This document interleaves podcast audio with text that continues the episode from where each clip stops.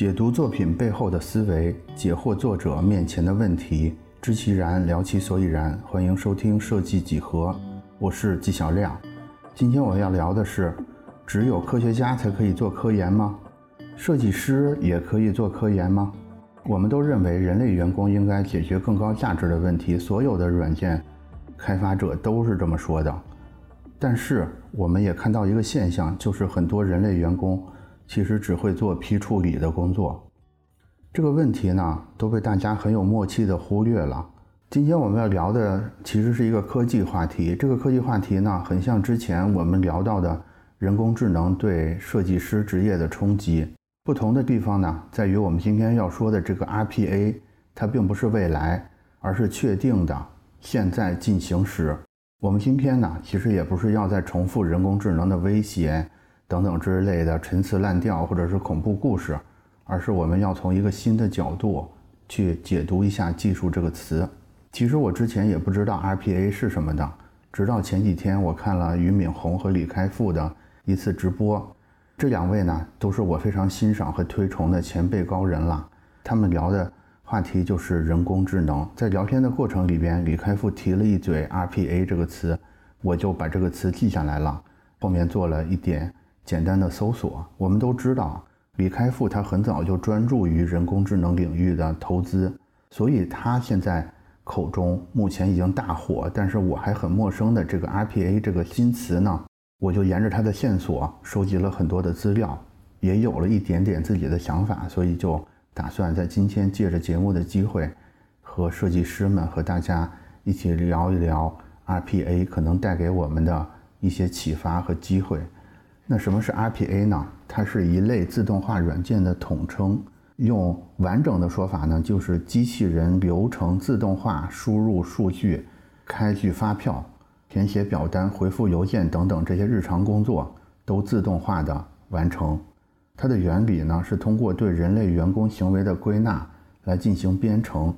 来实现这些功能。如果有岁数跟我差不多的老玩家啊，我们之前玩游戏的。时候有一个东西叫按键精灵，它实际上就是某种程度上面的 RPA，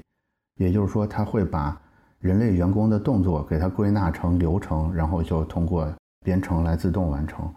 在两千年的时候，RPA 其实就已经有了小范围的应用，比如说设计师都很熟悉的 PS 的这些批处理的功能。在二零一二年的时候，开始有商业化的 RPA 产品问世。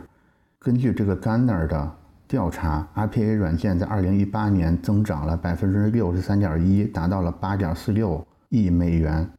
是当年全球软件市场中增长最快的部分。大家都知道啊，我们现在软件的趋势是云端化、服务化，也就是所谓的 SaaS 化。比如说我们最常用的 Adobe 系列等等之类的。但是其实，即使是这些已经云端化的软件，它仍然有难以兼容的问题。比如说，每一个软件都有自己独特的存储格式和处理流程，这些存储格式和处理流程之间的不兼容呢，其实是由于开发厂商的自我保护和发展的需要，所以它是无法根除的。但是它同时确实带来了很多难以解决的问题，比如说我们在 Figma 里做完的一个东西，然后我们在 Adobe 系列里可能就很难再去继续完成它。之前解决的方案可能是 API。但是 API 也有问题，就是 API 它一方面需要上下游的厂商们或者平行的厂商们都有更多的研发和维护的投入，另一方面 API 它只能解决一部分问题，也就是说它其实同步的只是信息层面的东西，但是仍然有我认为有超过百分之八十的信息仍然是以孤岛的形式存在于各个软件服务商各自的系统内的。之前这种困难的解决方式。就是用人力去一点一点的转移了。比如说，我们把 A 软件的图形复制粘贴到 B 软件里，然后再另存成 B 软件，才能进到 B 软件的整个软件系统里去继续工作。其实这无疑是对员工和成本的一个双重的伤害。我们用 RPA 就可以解决这个问题。也就是说，使用 RPA 的思路呢，它不需要去和厂商们去做这些沟通。说服的工作，甚至不需要厂商们投入成本去开发 API 接口，它就只是简单的把刚才这个 A 复制到 B，然后另存这个机械化的动作模拟出来，然后再辅以现在越来越强大的 AI 的能力，就可以做一些简单的决策，完美的把人类员工从这种无聊的事情里解放出来。这个其实就是我从 RPA 里学到的东西。我觉得这是一个相当巧妙的解题思路啊，就是他绕开了复杂的问题，他用了一条看起来特别傻乎乎，但是同时特别强大的办法来解决困难。我觉得这里边特别有那种一力降十会的味道。我不去试图明白人类动作背后的动机和思路是什么，我也不试图去统一不同的机构和组织他们背后的利益。我就只是一个没有感情的机器扫地僧，一比一的复制我前面的人类扫地僧的动作，然后问题就被解决了。我觉得这个思路特别的有意思啊！这里边我们观察到，其实没有太多特别高深的科学原理，也没有特别高深的社会学原理。这个逻辑其实和特斯拉的自动驾驶也差不多啊。尽管特斯拉真的有很多特别复杂的高科技加持，但是它自动辅助驾驶这个科技的底层原理是很简单的，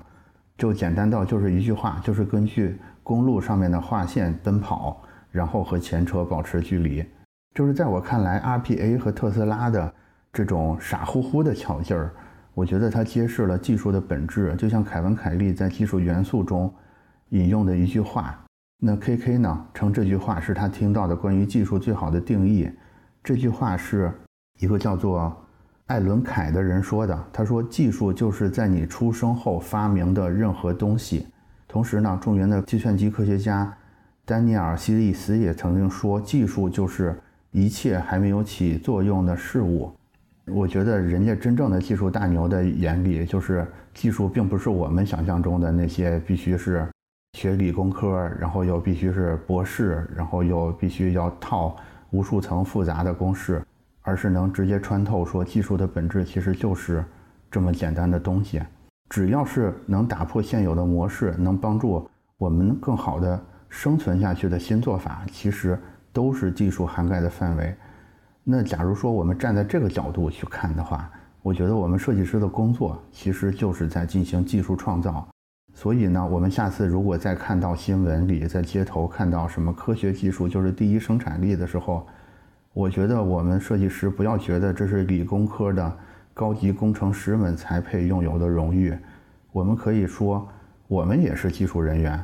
因为我们就是在产生全新的解决方案，而不是在对前人进行重复。前人的智慧呢，发生在我们之前，而且已经在起作用，所以他们。甭管应用了多少科学公式，但是其实他们都已经不再是技术了。我觉得做些别人没有做过的事儿，然后想一些全新的路径去解决问题，这句话听起来特别的鸡汤，特别的没劲。但是我们认真的审视一下周围，包括我们自己，其实很多时候我们也只是在做重复的做别人做过的事儿，只是在走别人重复走过的路。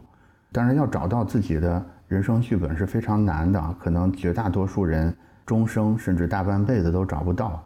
但是今天的 RPA 可以提醒我们，就是说，一方面，这种以 RPA 为代表的技术，它必然会很快的替代这种事儿；另外一方面呢，我们还是应该多鼓励自己，就是我们没有一个理工科的博士学位，但是不影响我们成为一个技术的创造者。甭管前面的人。他的故事有多精彩，前面的技术有多辉煌，按照 KK，按照凯文·凯利的定义，它都已经不再是技术了。只有能挣脱这些自动驾驶的算法，去开启自己的路线规划的人，才是技术的研发者。我觉得这些人就是我们设计师。那大家对于科学和技术有什么新鲜的观点呢？来评论区，我们现在搞点技术分享吧。我们下期继续聊。